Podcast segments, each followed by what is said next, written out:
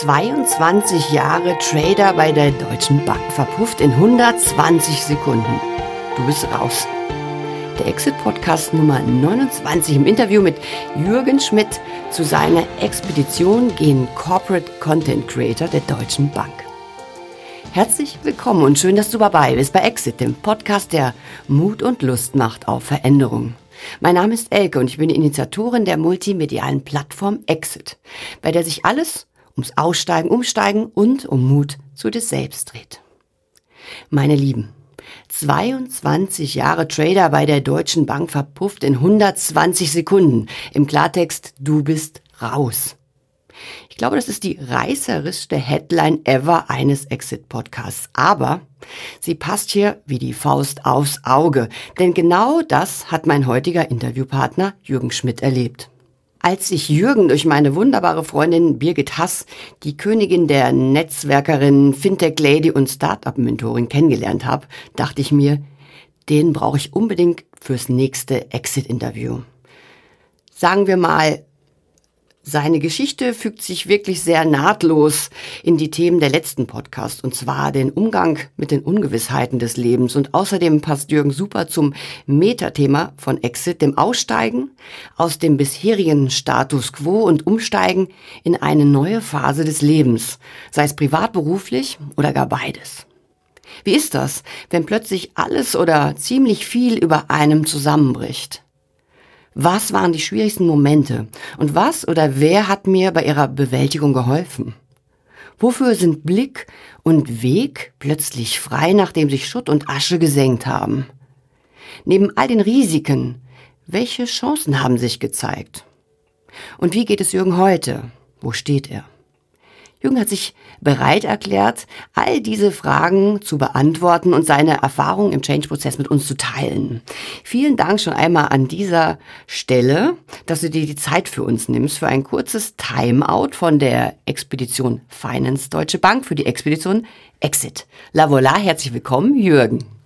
Ganz lieben Dank, Elke, dass ich heute hier sein darf. Und ähm, ja, du hast einen ganzen Sack an Fragen gestellt. Wo steht der Jürgen heute? Zuerst sitze ich mal bei dir und wir führen einen ganz tollen Podcast.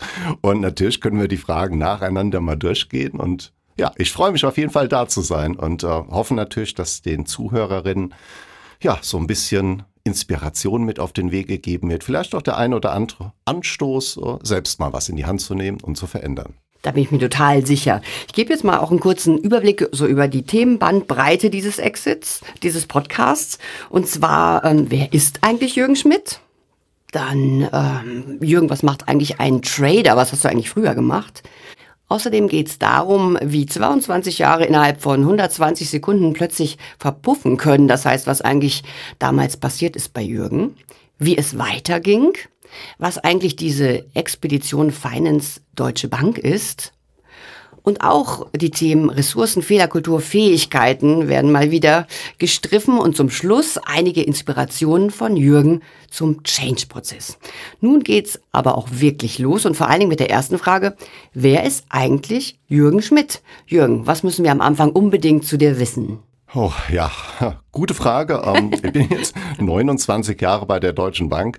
Viele, die mich, glaube ich, das erste Mal gesehen haben in den Videos, sagen, ach, das ist bestimmt so ein eingekaufter Influencer. Nein, ist er nicht. Äh, ich bin wirklich ganz klassisch 1993 in eine Banklehre gegangen, habe äh, zwei Jahre die Ausbildung genossen bei der Deutschen Bank, bin dann nach Frankfurt gegangen, relativ schnell in den Börsenhandel reingekommen. Das war ein Zufallsprodukt, muss ich sagen. Ähm, man kommt ja immer so ein bisschen äh, in der Bank rum, man lernt ein paar Leute kennen und ähm, dann wurde ich gefragt, hast du Lust, Händler zu werden? Wäre jetzt ein bisschen komisch gewesen, hätte ich Nein gesagt, weil das ist einfach, ähm, ich glaube, ich war damals 22, eine super Karrierechance gewesen. Ja, und da habe ich auch dann 22 Jahre im Handel verbracht, bevor eben, ja, ich sag, das ist die Transformation in der Bank, es mich eben erwischt hat und ja, der Job eben weg war, beziehungsweise die Rolle. Ähm, was muss man noch zu mir wissen? Ähm, ja, Bank 29 Jahre ist eigentlich so das, das Hauptfeld, das ich betreue. Und ähm, ja, privat ähm, glücklich liiert in Bad Vilbel und äh, zwei Kinder, die ja jetzt auch nicht mehr ganz so jung sind. Also ich habe zweimal Gen Z zu Hause sitzen, das ist auch ganz lustig. ui, ui, ui. Man wächst an seinen Herausforderungen. Ja, allerdings. Wolltest du schon immer in die Finanzwelt gehen? Ach, das hat sich relativ schnell entschieden. Ja, als ich äh, 14, 15 war, ähm, musstest du dich in der Schule auch entscheiden, in welchen Zweig du gehst. Und ich habe dann den wirtschaftswissenschaftlichen Zweig gewählt. Und dann kamen Börsenspiele. Ähm, damals, das muss man doch sagen, die Sparkasse macht das toll, ein ganz großes Lob. Hat die Sparkasse die Börsenplanspiele oder Börsenspiele veranstaltet. Und da habe ich jedes Jahr drauf gefiebert. Da haben wir uns immer diesen äh, großen Block geholt und Orders erteilt. Und das war schon so ein bisschen das Ausprobieren, wie funktioniert das dann überhaupt. Und da war das Interesse geweckt, dass ich später selbst mal an die Börse komme. Habe ich damals noch nicht für möglich gehalten, habe mich aber vorsichtshalber mal für eine Banklehre gemeldet und ja, ich hatte ein Vorstellungsgespräch im ganzen Leben und das erste hat geklappt und die haben mich direkt genommen. Also ja, war, wenn man das heute erzählt, ein Vorstellungsgespräch im Leben. Ich glaube, das hat fast niemand erlebt. Aber es hört sich sehr gut an. Warum muss es immer so kompliziert sein, wenn man gleich auf der richtigen Fährte ist? Was mich wirklich interessiert, und ich denke auch einige der ZuhörerInnen, was macht eigentlich so ein Trader? Ich meine, wir kennen alle Wall Street 1 und 2. Ich habe die Filme damals betreut, aber ich denke, dass es doch in der reellen Welt irgendwie anders zugeht. Ja, natürlich. Ähm, man muss vielleicht sagen, 1996, als ich auf dem Parkett angefangen habe, äh, der ein oder andere, die ein oder andere mögen sich vielleicht noch erinnern an die ähm, Emission der Telekom-Aktie. Die ist ja. im November 1996 gekommen, also auch jetzt über 25 Jahre her. Und ja, ähm, das war so mein erster Monat. Da war noch Open Outcry, da war Leben an der Börse, da sind alle Leute rumgewuselt. Ähm, wie man sich eben so Börse vorgestellt hat früher. Es hat sich unheimlich viel verändert in der Zwischenzeit. Also es ist äh, immer weiter der Computerhandel gekommen, der ist so 97, 98 eingeführt worden in Frankfurt. Also von IBIS auf Xetra umgesprungen. Und ich bin dann auch im Büro geblieben. Und dann ist das äh, so ein klassischer Bildschirmjob. Also ich hatte sechs Bildschirme, die waren auch noch umschaltbar. Sechs? Und, Warum sechs? Ja, weil die alle sehen musstest. Du hattest äh, auf der einen Seite die Informationen, die über ähm, Reuters und über Bloomberg kamen. Da musstest du immer die Ticker durchlaufen lassen. Dann hatte ich meine Excel-Sheets programmiert, äh, damit die Kurse reinlaufen und ich eben sehen kann, was passiert überhaupt. Ja, und dann hat man so ein paar Analysefenster noch aufgemacht. Man hatte auch eine Mail, weil man ja trotzdem noch kommuniziert in der Bank und diverse Chaträume, die offen waren ja, ich glaube, es waren mal vier Schirme, dann waren sechs Schirme, dann sind die Schirme wieder größer geworden. Ja. Das hat sich immer wieder geändert. Ähm, ein spannender Job auf jeden Fall. Ich habe ähm, sehr viel im Bereich Aktienderivate gemacht, bin dort auch ausgebildet worden als Spezialist, habe eine Ausbildung in Chicago genossen und ja, bin Aktienderivate-Spezialist gewesen und habe, glaube ich, fast alles gehandelt bis auf Optionen. Okay, das als äh, kleiner grober Einblick hört sich auf jeden Fall an, als hätte das Gehirn ziemlich viel zu tun, wenn es parallel all diese Informationen irgendwie bearbeiten muss. Ich habe zwei Bildschirme mittlerweile, musste mich daran gewöhnen, aber sehr, sehr spannend. Also sehr rasant hört sich auf jeden Fall an. Ist es auch. Also Börse ist auf jeden Fall ein sehr spannendes Thema. Es ist sehr schnelllebig. Also du, du musst ja innerhalb von Sekunden Entscheidungen treffen. Und da lernst du auch sehr, sehr schnell, dass eine Entscheidung auch falsch sein kann. Und das ist überhaupt nicht schlimm, weil du hast ein Bauchgefühl, du hast ein Kopfgefühl. Und ähm, ich habe sehr viele Sachen auch aus dem Bauch entschieden, ähm, taugt das jetzt oder nicht. Und das ist überhaupt nicht schlimm. Du wirst Entscheidungen treffen, die auch mal nicht gut sind an der Börse. Damit kannst du leben. Hauptsache, die Mehrzahl der Entscheidungen ist positiv. Und ähm, ich glaube, das ist auch ein Gefühl, dass du die ganze Zeit behältst, dass ähm, dir auch hilft, im Leben ganz schnell Entscheidungen zu treffen. Und sie müssen nicht mehr richtig sein. Aber die Sache ist natürlich, du triffst Entscheidungen, die ja letztendlich in dem Fall deine Kunden betreffen oder und wo es auch um viel Geld geht. Das ist ja auch nochmal was, ob ich was für mich entscheide und es betrifft mich oder sind das nicht die Empfehlungen, die du aussprichst oder wie geht das? Am, am Anfang ähm, als Händler muss man da sagen, habe ich für die Bank gearbeitet. Damals gab es das noch. Und ähm, dann habe ich natürlich ein gewisses Geschäftsfeld betreut mhm. und ähm, das muss ich natürlich auch äh, hinterlegen, was ich dort mache. Ich habe also eine gewisse Strategie damals mhm. auch gefahren. Ja. Die Strategie ist abgestimmt, aber es ist natürlich so, dass du an der Börse nicht vorhersehen kannst, wo ja. es hingeht. Ja. Und dann hast du natürlich auch mal Tage, wo es nicht so toll läuft. Das heißt also auch ein gewisses Risiko. Also wenn es eine risikofreie Börse gäbe, ähm, da wird es gar keinen Spaß machen. Das ist klar, aber man trägt halt das Risiko auch für noch ein größeres Unternehmen. Das ist, stelle ich mir schon auch noch fast druckvoller vor, als wenn ich quasi nur allein für mich dann in meinem Privaten äh, damit zurechtkommen muss. Das ist richtig, aber ein Risiko stimmst du natürlich auch ab. Das heißt, ich hatte ja auch Vorgesetzte und dann gibt es auch gewisse Limite. Also ich musste natürlich auch meine Rechenschaft ablegen. Aber du musst auch irgendwann Entscheidungen treffen, ob du das handeln willst, ob das handeln kannst, ob die Größenordnung passt, ob der Preis in Ordnung ist. Und dann machst du das. Dafür habe ich ja auch meine Ausbildung an der Börse genossen und da durfte ich das auch. So ist es ja letztendlich auch in jeder beruflichen Position, wenn man eine gewisse Führung übernimmt oder oder. Dann kommen wir doch mal zu 22 Jahre verpufft in 120 Sekunden. Das hatte ich nämlich von dir damals gelesen. Was ist jetzt genau an diesem 11. Juni 2018 passiert? Ja, erstmal hast du natürlich eine reißerische Headline für den Podcast bekommen. Ähm, ja, das, äh, das klingt dramatisch, war aber auch genauso. Ähm, es ist ja so, wenn du im Handel bist, es gibt eine große Fluktuation, es gibt auch immer, ja, eine, eine Umstellung, sage ich mal. Also es wird immer wieder was Neues kommen. Und jetzt gab es nach 22 Jahren bei mir eine Transformation. Das heißt, die Bank hat sich damals entschieden, 2018 umzustrukturieren im Aktienbereich. Und dann sind einfach ein paar Rollen weggefallen. Und ähm, da musst du das natürlich mitgeteilt bekommen. Jetzt bin ich an diesem 11. Juni 2018, ich erinnere mich natürlich sehr genau an diesen Tag, morgens reingekommen. Und es war schon so eine, so eine dunkle Vorahnung, weil in den Vortagen schon ein paar Leute ja ihre Plätze verlassen hatten. Ich habe natürlich gehofft, dass es mich nicht trifft, weil wir waren ein kleines Team damals. Aber das äh, wurde so gegen 10 Uhr äh, natürlich obsolet, als mein Chef sagte, Jürgen, wir müssen mal kurz reden und komm mal mit ins Büro. Das macht man normalerweise nicht, weil man kann sich auch am Platz unterhalten. Aber ich habe schon gemerkt, jetzt wird da so ein bisschen, jetzt äh, uh, fällt das Damoklesschwert oh. vielleicht doch runter. Ja. Und dann saßen wir in diesem Raum und das hat ich meine, was willst du da groß sagen? Er sagte, Jürgen, wir haben jetzt so lange miteinander gearbeitet und ich muss dir heute leider mitteilen, dass deine Rolle wegfällt.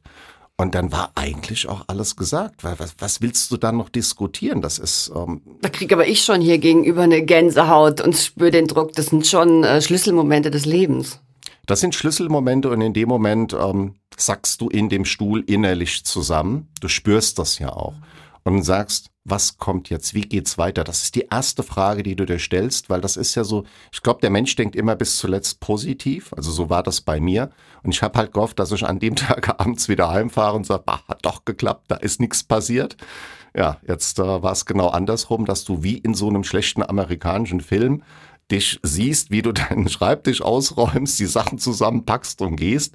Das ist nicht ganz so schlimm. Aber man wird direkt an diesem Tag natürlich von seiner Arbeit entbunden, nimmt die groben Sachen aus dem Schreibtisch erstmal raus, dann habe ich mich umgezogen und bin mit dem Fahrrad wieder heimgefahren. Also ähm, das war ein bisschen ungewohnt für meine Frau, als die mich gesehen hat. als die vom Einkaufen zurückkam, ich glaube, es war so elf, halb zwölf, habe ich gerade Rasen gemäht. Oh Gott, und, und sie wusste gleich Bescheid. Oh, Rasen gemäht. Ja, also ich wollte nämlich fragen, wie ging es dir eigentlich danach? Das heißt, du hast erstmal ein bisschen Action Rasen gemäht, oder? Äh, ich glaube, ich habe irgendeine Beschäftigung ja, gebraucht. Ich genau. bin heimgekommen, das war niemand zu Hause. Die Kinder waren ja natürlich in der Schule. Und ähm, klar hat man so diese, diese Möglichkeit zu Hause mal diskutiert, was wäre, wenn das, ganz ehrlich, das haben wir jahrelang zu Hause gesagt. Irgendwann kommt der Tag, wo du eventuell entbunden wirst. Und ich bin morgens losgefahren, hatte schon dieses schlechte Bauchgefühl und es hat mich nicht betrogen. Ja. also war eben da. Bin dann mit dem Fahrrad nach Hause gefahren. Meine Frau kam dann vom Einkaufen, wie gesagt, sieht mich da Rasen mähen und dann wusste die schon, hoppla, da ist irgendwas. Und dann sind wir, ähm, ja, wir sind runter in die Waschküche gegangen, in den Keller und er sagt, ich muss mal mit dir reden. Und dann ahnte die schon, äh, was, was ist jetzt los? Und das, das ist so ein, ein beklemmendes Gefühl, wenn du das dann deiner Familie mitteilen musst. Das ist ein ganz, ganz komisches Gefühl in mir drin gewesen, weil A, meine Frau sich natürlich Sorgen gemacht hat, wie geht das jetzt weiter, jetzt, äh, wie läuft es im Job, wie, wie läuft es in der Bank, ähm, und natürlich musst du es auch irgendwann deinen Kindern erzählen. Das war auch so meine Frage. Wie hat die Umwelt reagiert? Und vor allen Dingen auch, wenn man zwei Kinder hat, ist es ja auch nochmal ein besonderes Thema, denke ich mir. Am Anfang läuft das ganz, ganz komisch, weil du das mit sehr viel Humor siehst. Du warst ja nicht mit allein. Humor, okay, nicht jeder sieht es so. Also du konntest schon irgendwie mit Humor darauf ein bisschen ja, reagieren. Es war auch viel schwarzer Humor dabei, ja. weil du einfach sagst, ich muss das jetzt hinnehmen, wie es ist. Es ist schon eine sehr große Ernsthaftigkeit äh, in der Lage drin. Aber ich musste das den Kindern, wenn, wenn ich jetzt den Kindern sage, jetzt geht die Welt unter, dann nee, nee. wird das ja nicht besser.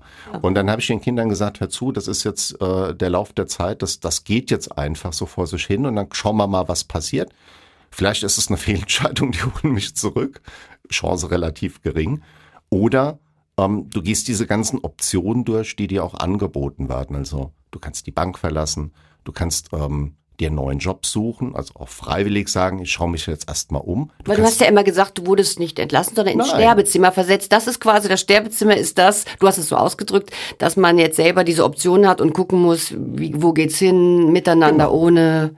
Ja, du, du wirst dann, wenn du von deiner Aufgabe entbunden bist, ist es natürlich, ähm, brauchst du einen anderen Raum. Du kannst nicht einfach wieder im Handel sitzen, weil das sind ja auch sehr preissensitive Informationen. Ja, ja. Und du bist ja entbunden von deiner Aufgabe. Aber eben nicht entlassen. Genau, und dann bekommst du erstmal einen Raum, weil es muss ja eine Lösung gefunden werden. Und da war die Bank sehr kooperativ und sagte, Jetzt kommt eine Findungsphase. Mhm. Wir müssen jetzt erstmal schauen, was mit dir passiert, weil natürlich bist du ja von einem Tag auf den anderen in diesen 120 Sekunden vor eine vollendete Tatsache gestellt mhm. worden. Und die Frage ist jetzt, gehst du aus der Bank, ähm, hast noch nichts gefunden oder du suchst dir einen Job und kündigst dann eben, geht ja auch. Oder du suchst dir intern was Neues. Also es gibt mehrere Möglichkeiten. Und ja, dann fängst du erstmal an, in den ersten zwei Wochen deinen Kopf zu sortieren und ähm, ich hatte ja vorhin gesagt, ich habe mich nur einmal im Leben beworben und ein Bewerbungsgespräch geführt. Ja, schreibt mal nach 22 Jahren äh, Börse mal wieder eine, Bewer äh, eine, eine, Bewerbung, also ein CV. Ich habe das gerade hinter mir, nach 20 Jahren Agentur, mein CV überhaupt zu schreiben. Äh, das ist. Puh, du weißt, von was ich rede. Ein Prozess. Was hast du reingeschrieben, dass du Schülerlotsin warst? Ja, am Anfang so und irgendwann konnte ich dann mal äh, besser reflektieren, was ich wirklich auf die Beine gestellt habe und das mehr und mehr zusammenkochen. Aber es war ein Prozess über Wochen. Und das um ist gar nicht einfach. Mir meiner gewahrt ja. zu werden auch, ja. Ja, und, und dann verstehst du, wie das bei mir war. Du stehst nach fünf, ich hatte 25 Jahre Deutsche Bank damals auf dem Buckel fast. Ja, ja. Um, ähm, und dann schreibst du auf einmal deinen Lebenslauf und du weißt gar nicht, was da rein muss. Und dann habe ich natürlich intern Hilfe bekommen. Das, das finde ich spannend. Das heißt, es gibt schon Leute, die dann äh, speziell dafür da waren, um zu unterstützen, zu coachen ja. in diesem Transferprozess. Natürlich, du hast ja, ähm, die Bank unterliegt ja immer wieder einer Transformation. Mhm. Und immer wenn sich was ändert, ist es gut, wenn du eine Begleitung bekommst. Ja. Und ähm, das ist jetzt äh, immer spezifisch von Abteilung zu Abteilung, aber generell ein CV zu schreiben, ist jetzt so eine Standardaufgabe. Und mhm. ich habe dann auch mehrere Kurse belegt, also die wurden mir angeboten. Mhm. Ich habe das auch dankend angenommen, mhm. dass man sich einfach in diese neue Welt einfindet. Mhm. Und ähm, was wichtig ist, du musst dich bewegen. Du musst relativ schnell dich entscheiden, es muss jetzt vorwärts gehen und du mhm. darfst nicht blocken. So, mhm. Sobald du blockst, dann, dann bist du auch nicht offen für die neuen Sachen. Ja. Und ich glaube, diese Überwindung zu finden, fällt vielen Leuten sehr, sehr schwer. Mhm. Aber du musst nach vorne schauen. Das ist die einzige Option. Das, das heißt, das ist, ich nenne einen resilienten Prozess, würde ich sagen. Also du, du fährst mit der Achterbahn erstmal schön in den Keller runter und dann musst du gucken, wann kommt der Schwung nach oben. Und ich empfehle immer so früh wie möglich.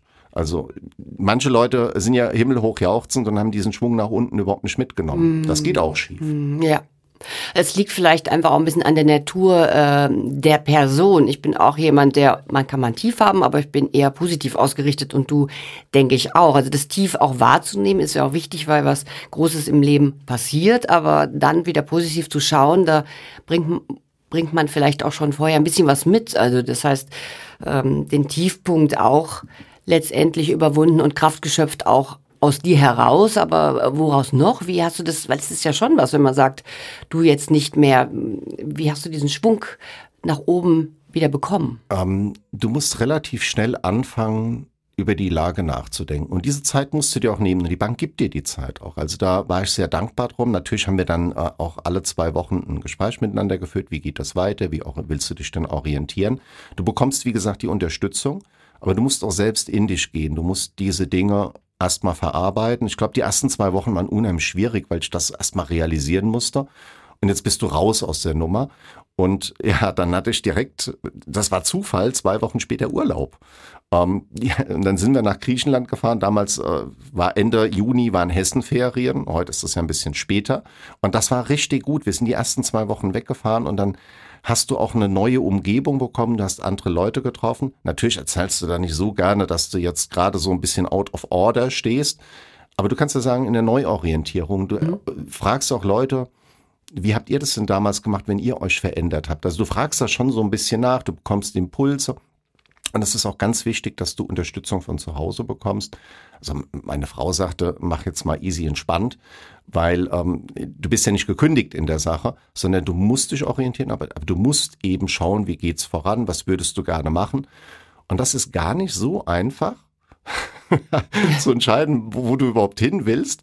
Und da kommen wir wieder auf diese Angebote der Bank. Ich war dann in ein, zwei Kursen drin gewesen, wo du auch so eine, so eine Richtung vorgegeben bekommen hast von anderen Leuten, die dich analysiert haben. Ah, okay.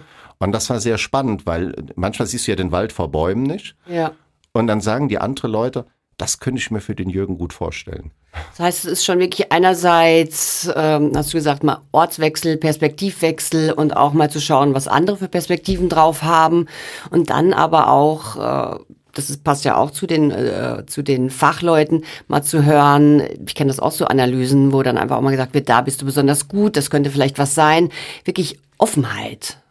Genau das ist es, dass du ähm, auch entdeckst, wo liegen denn deine Stärken, weil du hast ja ich komme aus dem Handel und ich wusste ja, super Börsenhandel, da kennst du dich aus, du hast ein sehr gutes, ein breites Produktwissen, hast ein sehr gutes Wissen, wie ja, die Finanzwirtschaft funktioniert. Mhm. Aber was hast du denn noch für Stärken? Und dann merkst du relativ schnell, dass du viel mehr kannst als das, was in deinem ursprünglichen Job gefordert war. Und das musst du dann einsetzen. Und äh, ja, kommunikativ war ich ja schon immer gewesen. Weil das, das, ist, das ist spannend, genau. Ich komme einfach mal vielleicht zu deinem neuen Thema, dann ja. verstehen wir nämlich ein bisschen besser, wo es dann hingeführt hat, und zwar zum, zur Expedition Finance Deutsche Bank. Du hattest ja jetzt dein Zweijähriges, wenn ich richtig verstanden ja. habe damit, oder erstmal herzlichen Glückwunsch, weil ich weiß ja, viele Projekte überleben ein paar Monate und zwei Jahre und erfolgreicher und erfolgreicher, das, da gehört ganz schön was zu. Ja, zwei Jahre sind wir jetzt live. 2018, ähm, wie gesagt, Transformation, das sind jetzt vier Jahre letzten mhm. Endes vergangen seitdem. Mhm. Und ähm, nach dieser Orientierungsphase, und ich hatte gesagt, wir sind ja in Urlaub gefahren, kam mir im Urlaub eine Idee. Genau, das, das ist, ist, auch meine Frage. War das deine Idee? ja. Und wie, wie, ist, wie ist es passiert? Was ich bin, kam da? Ich bin joggen gewesen, ganz einfach. Ich musste den Kopf freikriegen und bin dann aus äh, der Hotelanlage rausgelaufen. Und ich weiß heute noch die Stelle, an der ich vorbeigelaufen bin und habe mich gefragt, wie machen das die Griechen überhaupt mit ihren Filialen, mit den Bankgeschäften? du arbeitest in der international agierenden Bank und du hast gar keine Ahnung, was in Griechenland funktioniert und, und passiert.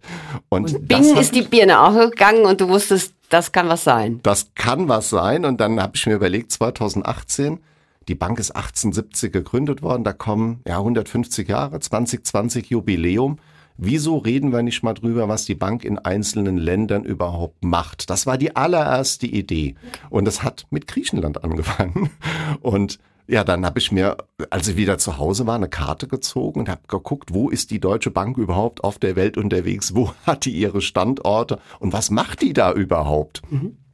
Und so hat das angefangen und dann habe ich mir gedacht, na ja, so zum 150. Jubiläum äh, könnte man ja vielleicht so eine kleine Serie starten und den Leuten erklären, was macht eine Bank überhaupt in den einzelnen Ländern. Wenn wir uns zurückerinnern, 2018 war jetzt auch die Lage nicht so toll am Finanzmarkt. Und die. Frage war immer, für was brauchst du denn überhaupt eine Bank?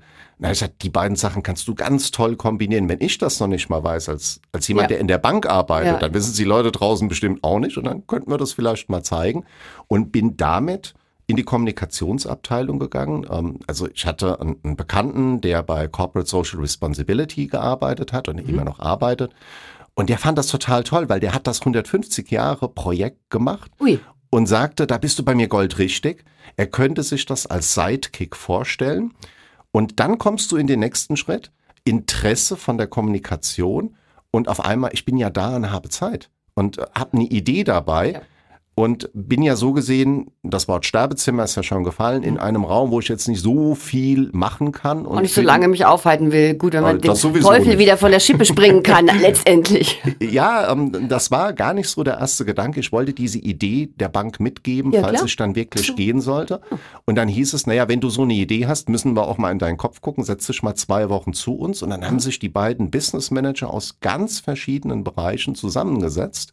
Und das war großartig, weil auf einmal merkst du, die ziehen alle am selben Strang, mhm. weil in der alten Abteilung wirst du nicht benötigt, die wollen dich ja loshaben. Ja, ja. In der neuen Abteilung ist jetzt erstmal keine Stelle frei, aber die Idee ist willkommen. Und dann musst du gucken, wo sich irgendwo die Mitte findet. Und das ist am Anfang, muss man erstmal arbeiten und zeigen, um was es geht. Und wenn du dann was in der Hand hast, kann man immer schauen, wie es weitergeht. Du weißt es ja am Anfang auch nicht. Genau. Nein, genau. Es formt sich ja Stück für Stück und man muss gucken, was funktioniert, was funktioniert nicht, was passt dann auch zum Unternehmen. Genau, und da war ich zwei Wochen einfach mal zur Probe dort und mhm. durfte am ersten Tag meine allererste PowerPoint erstellen. Also Praktik ich habe ja noch nie eine PowerPoint gebaut. Oh. Ähm, Im Handel war das irgendwie nicht nötig und ich bin ja Generation X. Ja, ja ich habe gerade auch wieder eine erstellt. Das haben früher meine Mitarbeiter gemacht. Da musste ja. man sich wieder ganz schön reinfuchsen. dann habe ich mich reingefuchst und dann hatten wir nach der ersten Woche so ein bisschen Diskussion auch. Du kommst in eine Kommunikationsabteilung, die wissen ja, was sie machen und du kommst mit einer Idee. Und das hat so toll gematcht, weil ich das Wissen aus der Finanzindustrie mhm. mitgebracht habe, aber absolute Lücken hatte was die Kommunikation anbetrifft. Wie gehst du damit um? Wie wird ja. ein Projekt gestartet? Was könnte man machen? Und dann saßen wir da im Raum mit sieben, acht Leuten. Ich habe das einfach mal so angerissen, das Thema. Es kam Plus und es kam Minuspunkte. Mhm. Wer könnte sowas machen? Wie könnte sowas aussehen? Warten wir nur Bilder machen? Gibt es kurz wieder? Das war alles in der absoluten Findungsphase. Aber die Leute waren begeistert. Und das war der Punkt. Ich kann sagen, es, man spürt jetzt, man spürt wirklich hier so die Energie und dass da wirklich was in Bewegung kam. Das spürt man jetzt noch, wenn du das erzählst. Ja, und, und diese Energie ist auch nach wie vor da. Und dann habe ich gemerkt, wenn die Kommunikationsabteilung das gut findet, und ich komme ja aus dem Business und ich möchte wissen, was macht eine Bank? Muss ich auch mit den Leuten aus dem Business reden? Ganz normal. Mhm. Und dann habe ich angefangen, weil ich ja die Zeit bekommen hatte, von zwei Wochen ist die auf zwei Monate ausgedehnt mhm. worden, weil die Leute das einfach gut fanden. Und nach zwei Monaten hatte ich einen ganz wichtigen Termin bei einem der Oberen.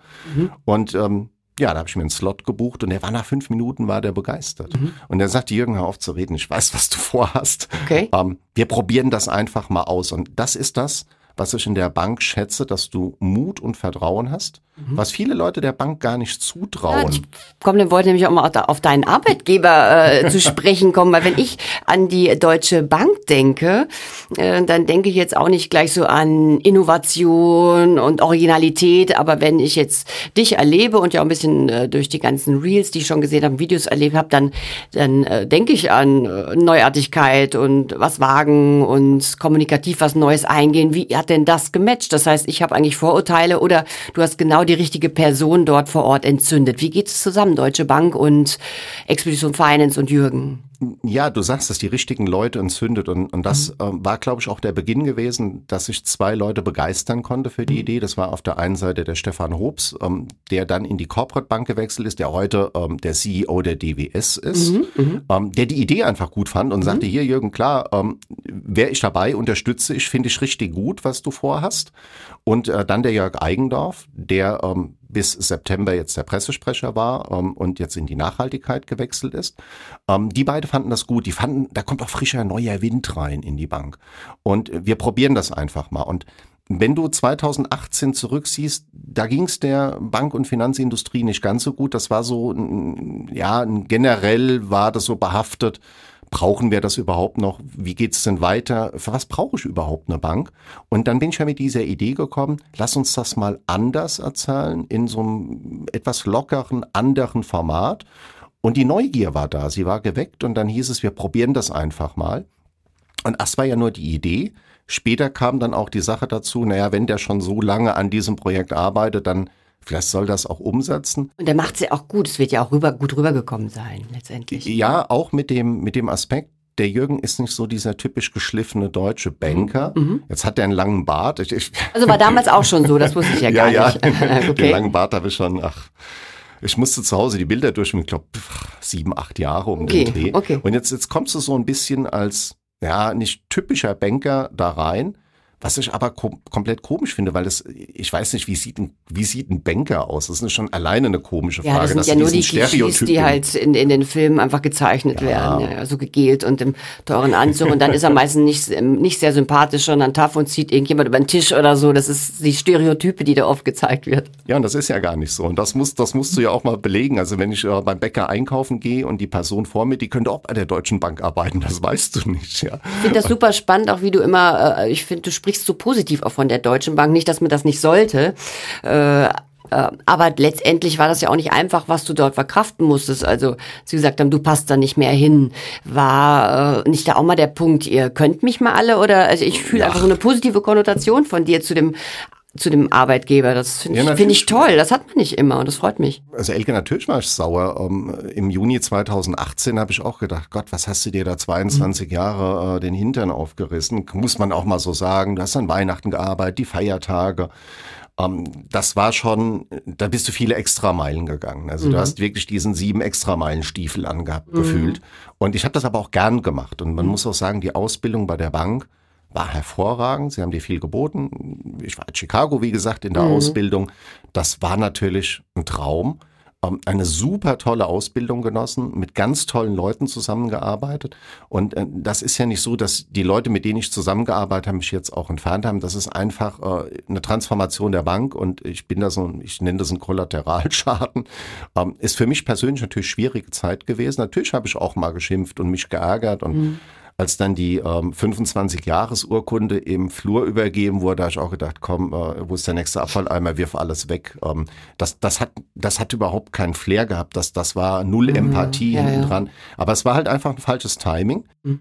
Und dann bekommst du vier Wochen, nachdem dieser Termin war, diese Idee beim Joggen und ähm, gehst, ich glaube, drei Wochen später nach der Idee habe ich mich getraut, mal hinzugehen und, und die anzubringen. Dann hatte ich den Termin.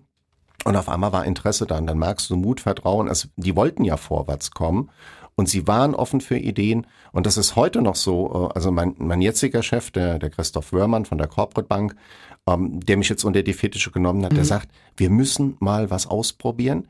Wir können ja stoppen, wenn es schief geht, aber wir müssen es probieren und dadurch erweiterst du ja auch deinen Horizont. Das heißt, ich nehme immer so einen Tellerrand und du schaust über mhm. den Tellerrand rüber und wenn das gut geht, erweiterst du deinen Tellerrand. Und wenn es schlecht läuft, dann ziehst du halt wieder ein Stück zurück und, beerdigst auch mal ein Projekt. Aber dafür braucht man natürlich wirklich jemand, weil ich, ich kenne, dass viele sagen, wir wollen was Neues, wir brauchen was Neues. Und wenn man es vorschlägt, dann haben die Firmen oftmals doch nicht den Mut, das habe ich auch bei vielen Kunden äh, gesehen, ist das schon mal ein toller Nährboden. Was ich wirklich auch sehr, sehr spannend finde, ist, ich glaube, es ist sowas, was uns beide äh, auch verbindet. Wir haben beide Ideen und dann muss man damit aber auch gehen.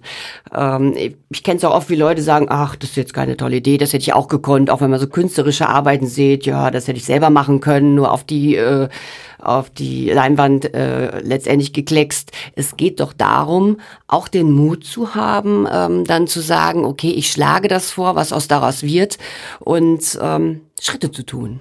Das ist richtig und ähm, du läufst immer das Risiko, wie du sagst, dass andere Leute sagen, das ist keine gute Idee. Und mhm. da hatte ich ja sehr, sehr schnell Support. Die Leute waren neugierig, die sagen, mhm. boah, das ist mal ganz was Neues. Ähm, das haben wir uns noch nicht getraut. Und das ist so naheliegend, einfach mal die Bank ganz einfach zu beschreiben, beziehungsweise was passiert in der Zukunft. Die Leute sind ja neugierig, die wollen ja wissen, was sind Trends und Themen, die demnächst auf uns zukommen. Und dafür steht die Expedition. Mhm. Die äh, Expedition 150 damals ist ja jetzt die Expedition Finance. Weil Aber worum geht's denn jetzt bei der Expedition Finance? Nochmal, da sind wir so, wie ging's weiter inhaltlich auch? Worum geht's so im Kern? Wir haben am Anfang haben wir uns die Themen und Trends rausgesucht. Da habe ich einfach nach diesen Megatrends mhm. erstmal geschaut. Dann äh, sagst was kommt da überhaupt auf uns zu? Und das müssen wir erklären. Das heißt, der Megatrend ist ja da, aber wie ist denn die Bank überhaupt ins Spiel gekommen? Oder wo, wo wird sie denn demnächst stehen? Was ist, mhm. was ist ihre Aufgabe dahinter? Und das hat mich neugierig gemacht und habe das auch mit sehr, sehr vielen Leuten in der Bank besprochen. Das herrscht ja bei uns so dieses, diese Open Door Policy. Das heißt also, wenn du mit jemandem sprechen möchtest, schreibst du die Person an. Normalerweise sind die Leute dann auch offen und nehmen sich auch mal Zeit für dich. Also ich glaube, ich habe bei 200 Leuten im Büro gesessen. Ich okay. sehr viele Termine. Jetzt im Zusammenhang mit der Expedition, mit der Expedition Finance. Genau. Denk doch mal so ein paar Schlagworte, was so Themen sind. Das war ähm, erstmal, ähm, wofür wird die Bank überhaupt gebraucht? Ähm, was will der, was erwartet ein Kunde von der Bank? Also du musst ja den Blick nach außen mhm. richten und fragen, ja, für was steht die Bank? Was erwarte ich als Kunde von einer Bank? Also ich wollte dann schon den nächsten Schritt mhm. gehen, dass wir nicht über uns nachdenken, sondern was wird draußen benötigt.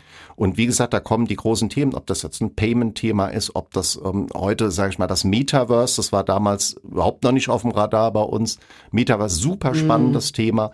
Ähm, dann haben wir Cybersecurity uns angeschaut. Also nicht immer nur um die Bank wie, eine, wie ein Werbeclip drehen, Nein. das finde ich nämlich ganz spannend, weil es ist ja wirklich ein Content-Format. Neulich Neulich ging es um Agilität zum ja. Beispiel. Das ist wirklich, das finde ich toll, dass die Bank auch den Mut hat, ähm, dass sie sich nicht verkauft in deinen Clips, sondern du du erklärst übergeordnet die Themen. Das ist richtig. Also du bist ja wirklich ein Content Creator und damit auch so ein spannender Ambassador für die Deutsche Bank, ohne eine, eine Werbefigur zu sein. Das ist richtig. Ich finde es auch nicht richtig, wenn ich äh, Produkte bewerben würde Ähm, ich möchte das unabhängig machen. Also ich mhm. möchte das auch authentisch rüberbringen, weil ich ja für die Bank- und Finanzindustrie spreche. Das heißt, ob das jetzt bei Team Blau, also bei uns ist oder bei einer anderen Bank, mhm.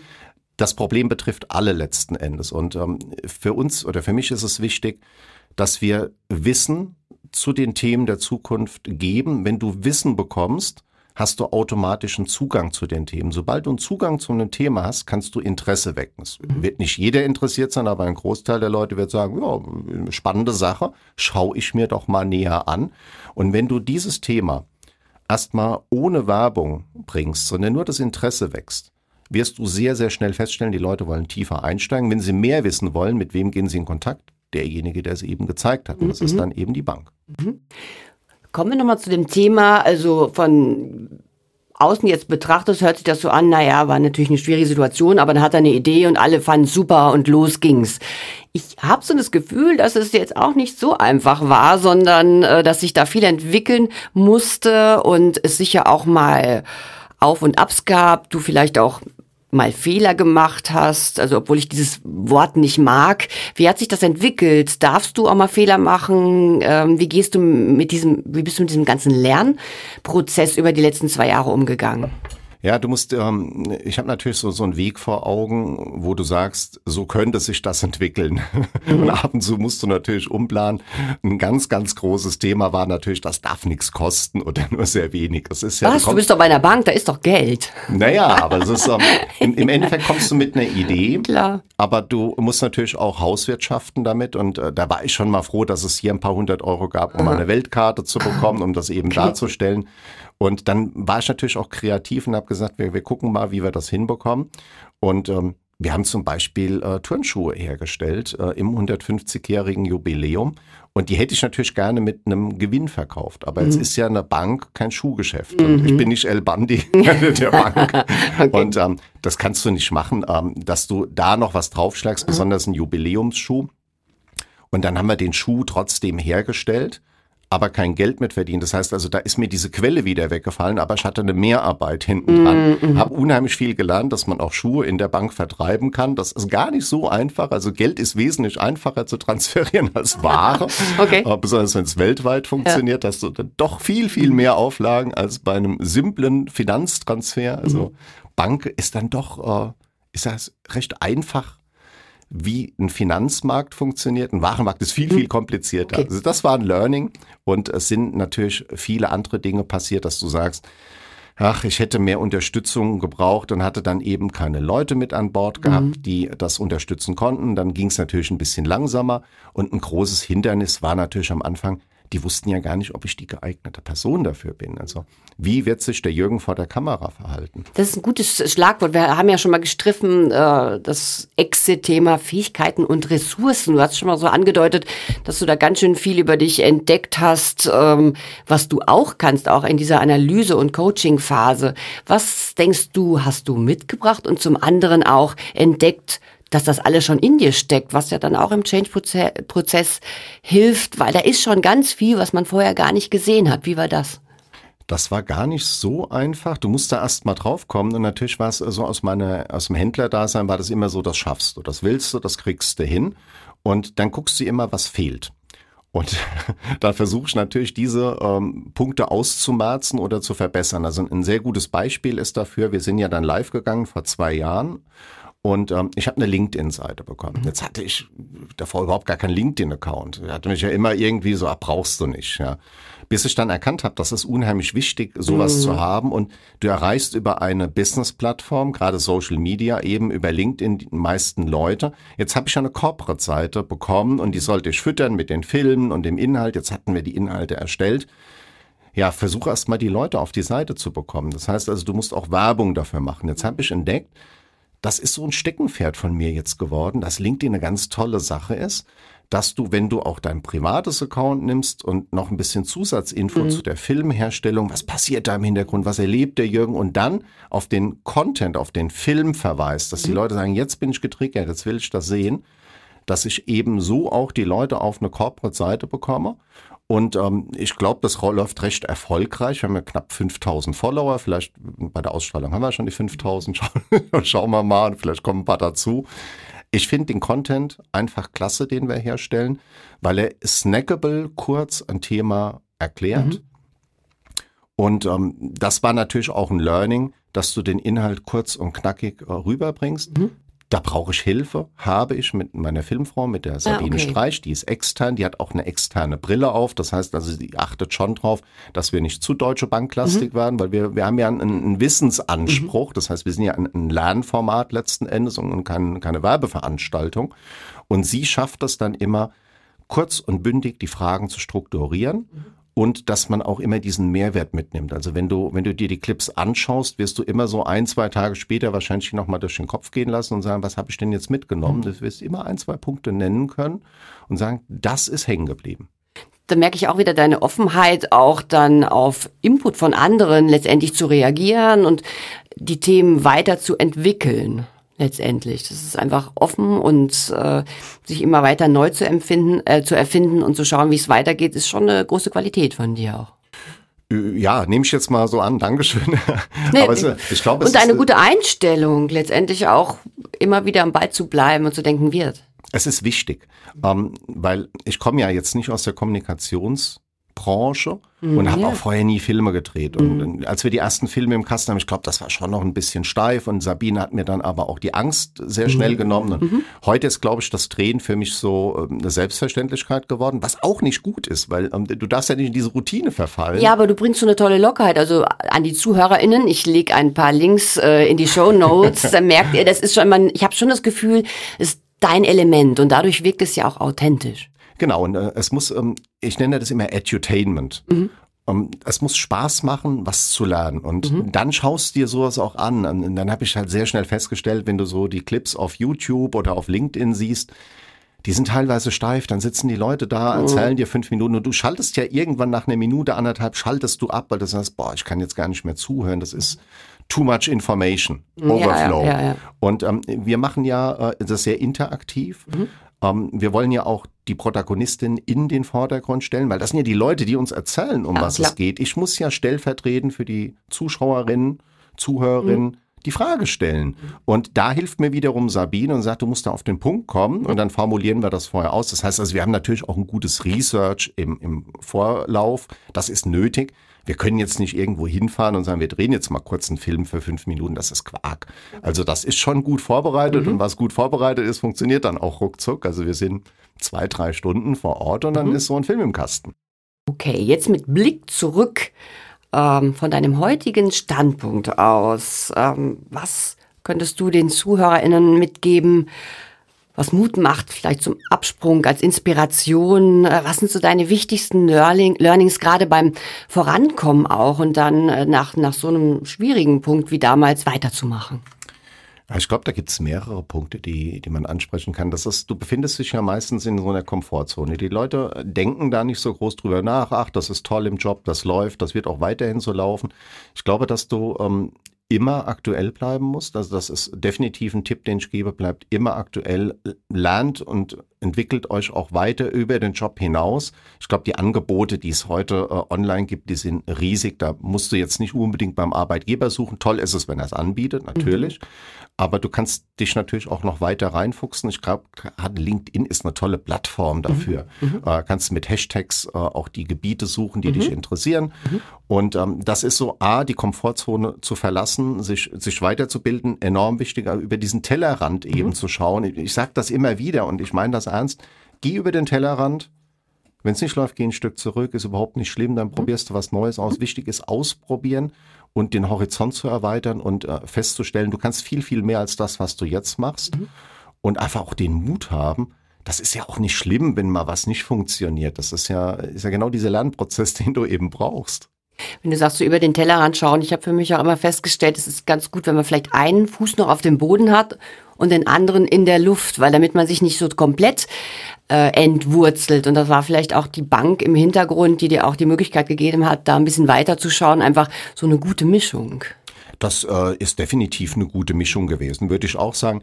Ähm, vielleicht habe ich auch ähm, mit der richtigen Idee punkten können. Das, Ja, die- äh, das, das- wird, das wird nicht immer funktionieren. Ich glaube, das auf jeden Fall nicht vielleicht. Das ist falsche Bescheidenheit, weil, wie gesagt, ich lege euch die Links in die Show Notes. Es ist wirklich ähm, toll, weil es einfach so informativ ist, unterhaltsam und eben nicht werblich. Das ist eine, eine tolle Mischung und war auch ein großer Mut, finde ich immer wieder vor der Bank, sich da ein bisschen loszulösen von der klassischen Werbung und dich damit gehen zu lassen. Und wir wollen uns ja auch weiterentwickeln. Das heißt, ähm, ich plane ja jetzt mit dem YouTube-Kanal auch live zu gehen. Der ist, ist jetzt noch nicht, Ah, Okay. äh, da sind wir jetzt gerade in der Beta-Phase, testen noch ein bisschen.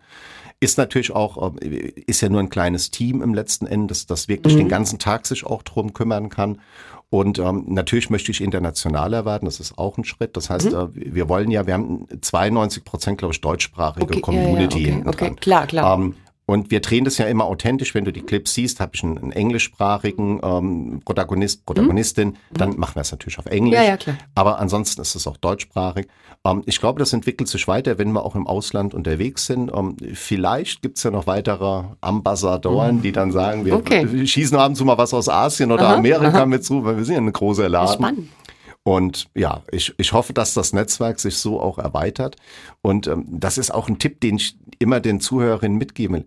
Achtet auf euer Netzwerk. Das ist so toll. Also wenn ihr auch so in dem Netzwerk von der Expedition mit drin seid, ähm, du wirst unheimlich viele Leute kennenlernen, man kann die kontaktieren, du wirst neue Ideen bekommen, Inspiration. Und wieso nicht mit sich Leuten, mit Leuten sich mal zu connecten, wo es wo es einfach interessant ist. Also einfach raus und mal Leute ansprechen. Ich war am Wochenende bei der Verleihung des Drive Awards in Berlin und dachte, ich kenne dort wirklich niemanden vor Ort. Und dann war das so auch so eine nette, offene Veranstaltung. Ich habe so viele spannende Leute kennengelernt. Da bin ich selbst auch aus meiner Komfortzone raus und habe wieder gemerkt, das lohnt sich absolut. Und ich finde jetzt, wenn man so deine Worte und deinen Weg sich durch den Kopf gehen lässt, dann wird mir schon klar und ich hoffe auch euch hier beim Zuhören, dass es sich schon lohnt, ab und an mal alles über Bord zu werfen und neu zu starten, auch wenn es manchmal vielleicht am Anfang nicht ganz freiwillig war. Das ist jetzt eigentlich auch wirklich die Steilvorlage für unser Schlusswort, denn ich habe zwar einerseits noch viele Fragen an Jürgen, aber unsere Zeit äh, geht jetzt langsam zu Ende. Ich fand es extrem kurzweilig mit dir, Jürgen. Das hatte ich mir auch schon gedacht. Wir hatten ja schon Vorgespräche, spannend und total sympathisch und authentisch. Ähm, ich finde, es auch ein passendes Schlagwort. Ich gebe ja auch mal ganz gerne mal so kleine Übungen oder Hausaufgaben mit. Und zwar zum Thema ähm, selber mal aufräumen und unnützen Ballast über Bord werfen. Von daher würde ich sagen, wir machen jetzt mal eine kleine Übung. Es sei denn, ihr sitzt jetzt im Auto. Ähm, dann natürlich nicht. Also mal die Augen schließen und entspannt ein- und ausatmen. Beim nächsten Einatmen stellt ihr euch einfach mal die Frage, wer, wie oder was passt eigentlich in mein Leben nicht mehr. Und beim Ausatmen nehmt ihr mal wahr, was euch als erstes in den Sinn kommt, auch wenn es euch vielleicht nicht passt. Also nochmal, Augen zu, einatmen. Die Frage, wer, wie, was passt eigentlich nicht mehr in mein Leben? Ausatmen. Was ist euch gekommen? Noch nicht wegdiskutieren, einfach mal sacken lassen und dem ein bisschen Platz machen. Jürgen und ich, wir sagen jetzt nämlich Tschüss und wünschen euch einen guten Rückenwind für die Hashtag Expedition eures Lebens. Ciao, ciao. Dankeschön, Elke. Ich danke dir nochmal. Und äh, ich sage Tschüss von Exit, dem Podcast, der Mut und Lust macht. Auf Veränderung und zum einfach mal loslassen.